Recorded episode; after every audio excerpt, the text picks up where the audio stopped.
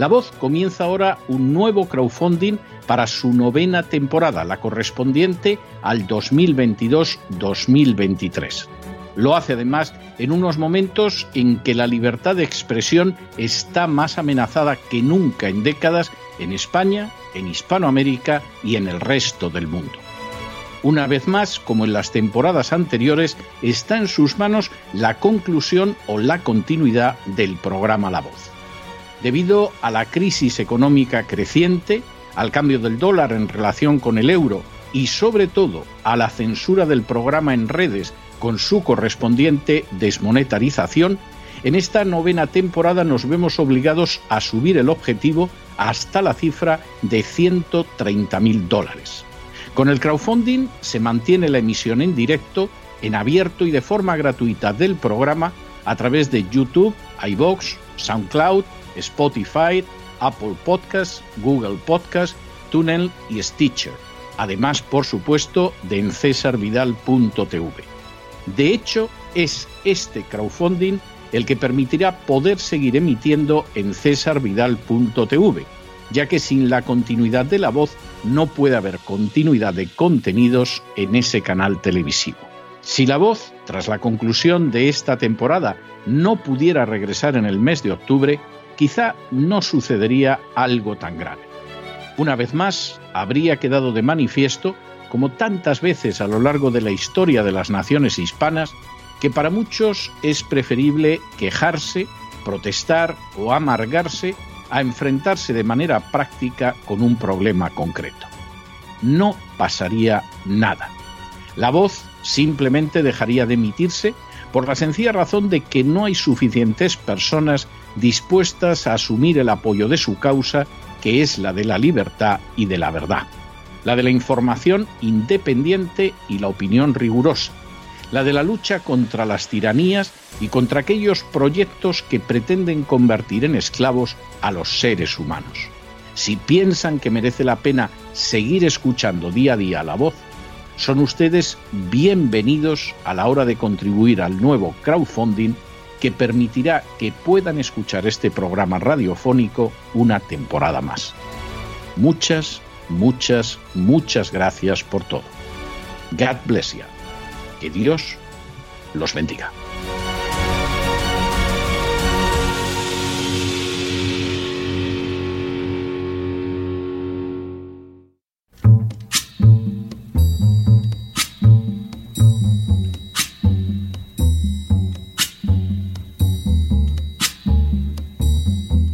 Voz con César Vidal, desde el exilio. When the night has come and the land is dark and the moon is the only light we'll see. No, I won't be afraid. Oh, I won't be afraid just as long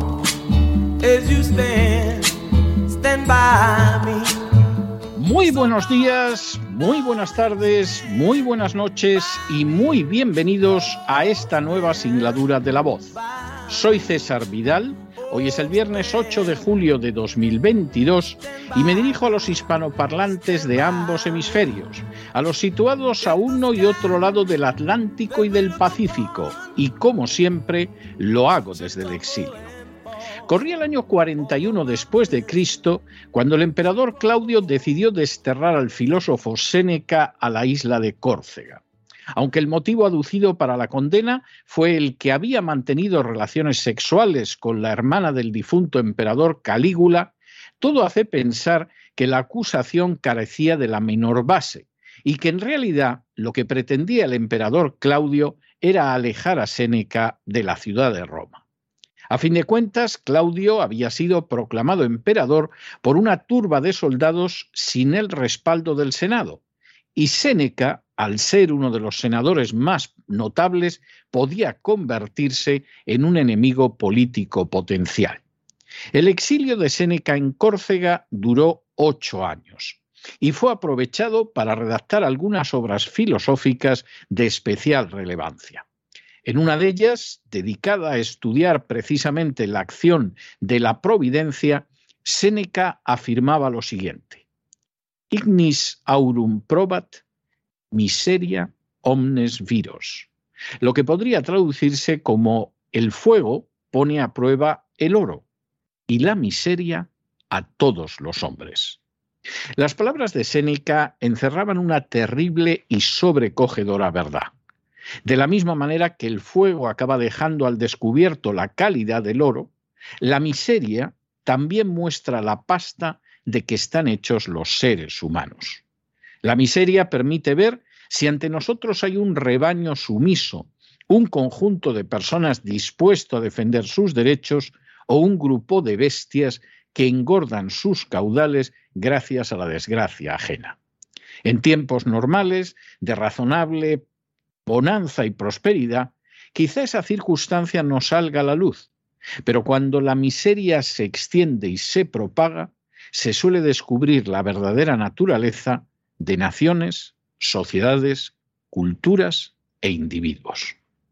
En las últimas horas hemos tenido nuevas noticias sobre el alarmante aumento de la miseria en España. Sin ánimo de ser exhaustivos, los hechos son los siguientes. Primero, durante la década de los años 70 del siglo pasado, una década caracterizada por la estanflación, el economista Arthur Ocon ideó el denominado índice de miseria, derivado de sumar la tasa de paro a la inflación medida por el índice de precios al consumo. Segundo, la reciente publicación por parte de Eurostat de las cifras de inflación y desempleo en la eurozona a partir del IPC previsto para junio y de los datos definitivos de desempleo de mayo permite trazar un índice de miseria para mayo-junio de 2022.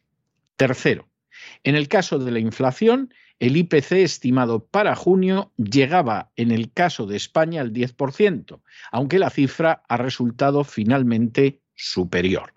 Cuarto, de hecho, se trata de un aumento más que importante respecto al 8,3 de abril o el 8,5 de mayo como datos oficiales. Quinto, así, esa cifra muestra que la economía española va a peor, sufriendo una subida de precios a la que se suma un déficit descontrolado que crea más inflación al introducir más masa monetaria en la circulación. Sexto, en relación con el desempleo, España presenta la peor situación de toda la eurozona, ocupando una posición que resulta incluso peor que la de Grecia. A pesar de las manipulaciones para maquillar las cifras, en mayo España sufría una cifra de desempleo oficial del 13,1% frente al 12,7% de Grecia. Séptimo. Detrás de España y Grecia, pero a notable distancia, se encuentran Italia con un 8,1% y Francia con un 7,2%. Octavo. De esta manera, para junio, España ya superaba holgadamente los 23,1 puntos en el índice de miseria y todo hace pensar que esa lamentable cifra irá aumentando. Noveno. A decir verdad, ese índice de miseria en la eurozona solo es superado por las repúblicas bálticas, especialmente afectadas por la crisis de Ucrania y por la desdichada Grecia. Y décimo, en un contraste ciertamente desasosegante, otros miembros de la eurozona como Malta, Alemania, Holanda, Austria o la misma Francia se encuentran situados entre los 9 y los 14 puntos, es decir, tienen una miseria que oscila entre la mitad y la tercera parte que España. Aunque la perspectiva no es agradable, no se puede ocultar. España se encuentra a la cabeza del índice de miseria en la eurozona. Su elevadísimo desempleo, un desempleo con tendencia a seguir aumentando, dada la mala situación económica y que es el más alto de la Unión Europea, y su desatada inflación, que solo es aumentada por el salvaje gasto de las administraciones públicas, la convierten en la nación más miserable de Europa, con la excepción a poca distancia de la malhadada Grecia, y de las repúblicas del Báltico, cuyos éxitos pregonaron de manera falaz hace tiempo, cuando la realidad es que eran poco más que lavaderos del dinero sucio que procedía de la archicorrupta Ucrania. De manera especialmente dramática, el presente y el futuro próximo de España estarán marcados por una inflación creciente que ya devora los salarios y los ahorros de las clases medias, empobreciéndolas de manera angustiosa, por un desempleo también en aumento, que igualmente se cebará sobre todo en las clases medias, y por un mayor latrocinio perpetrado por los esbirros de la agencia tributaria. El resultado de esas circunstancias solo puede ser definido con una sola palabra, miseria. Esa miseria, que no dejará de crecer en España, tendrá, entre otras consecuencias, la de dejar de manifiesto el carácter verdadero de su tejido social. Si va unida a reacciones ciudadanas de unos transportistas que se oponen a quebrar a causa de los impuestos del carburante, de unos agricultores y ganaderos que se movilizan para impedir la ruina de su forma de vida, de unas familias que se ven reducidas de manera creciente al empobrecimiento y a la carencia de futuro para sus hijos, de unos ciudadanos que actúan de manera contundente para frenar el despojo expoliador del que son víctimas por parte de la agencia tributaria, de una sociedad que exige y clama por el final de unas castas privilegiadas en favor de las cuales está tejido el sistema eh, político de carácter extractivo que sufre España? Si es así, la miseria habrá dejado de manifiesto que en España todavía existen suficientes seres humanos dignos de tal nombre y que han sabido reaccionar para defenderse a sí mismos y a los suyos. Pero si por el contrario los transportistas siguen aceptando mansamente que los roben a través de los impuestos del carburante y que los engañen regalándoles unos centimitos. Los agricultores y ganaderos no se movilizan viendo cómo se les va de entre las manos su vía de supervivencia.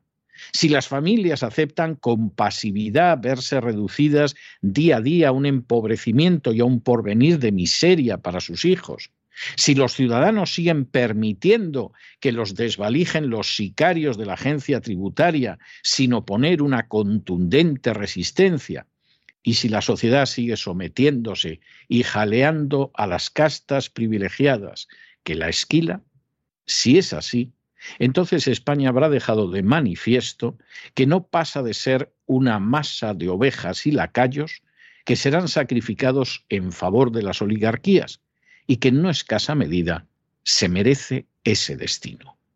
Al final, como supo señalar sabiamente Séneca, la miseria habrá dejado de manifiesto el tipo de individuos y de sociedad que es España.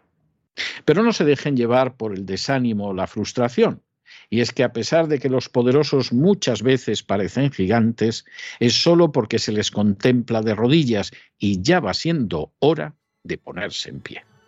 Mientras tanto, en el tiempo que han necesitado ustedes para escuchar este editorial, la deuda pública española ha aumentado en cerca de 7 millones de euros, acercándolos todavía más a la miseria. Muy buenos días, muy buenas tardes, muy buenas noches. Les ha hablado César Vidal desde el exilio. Que Dios los bendiga.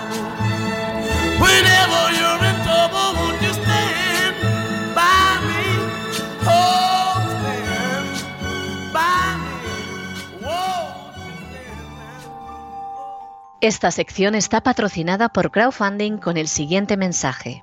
Nuestro Señor Jesucristo, el único Dios verdadero, es misericordioso y nuestro Salvador.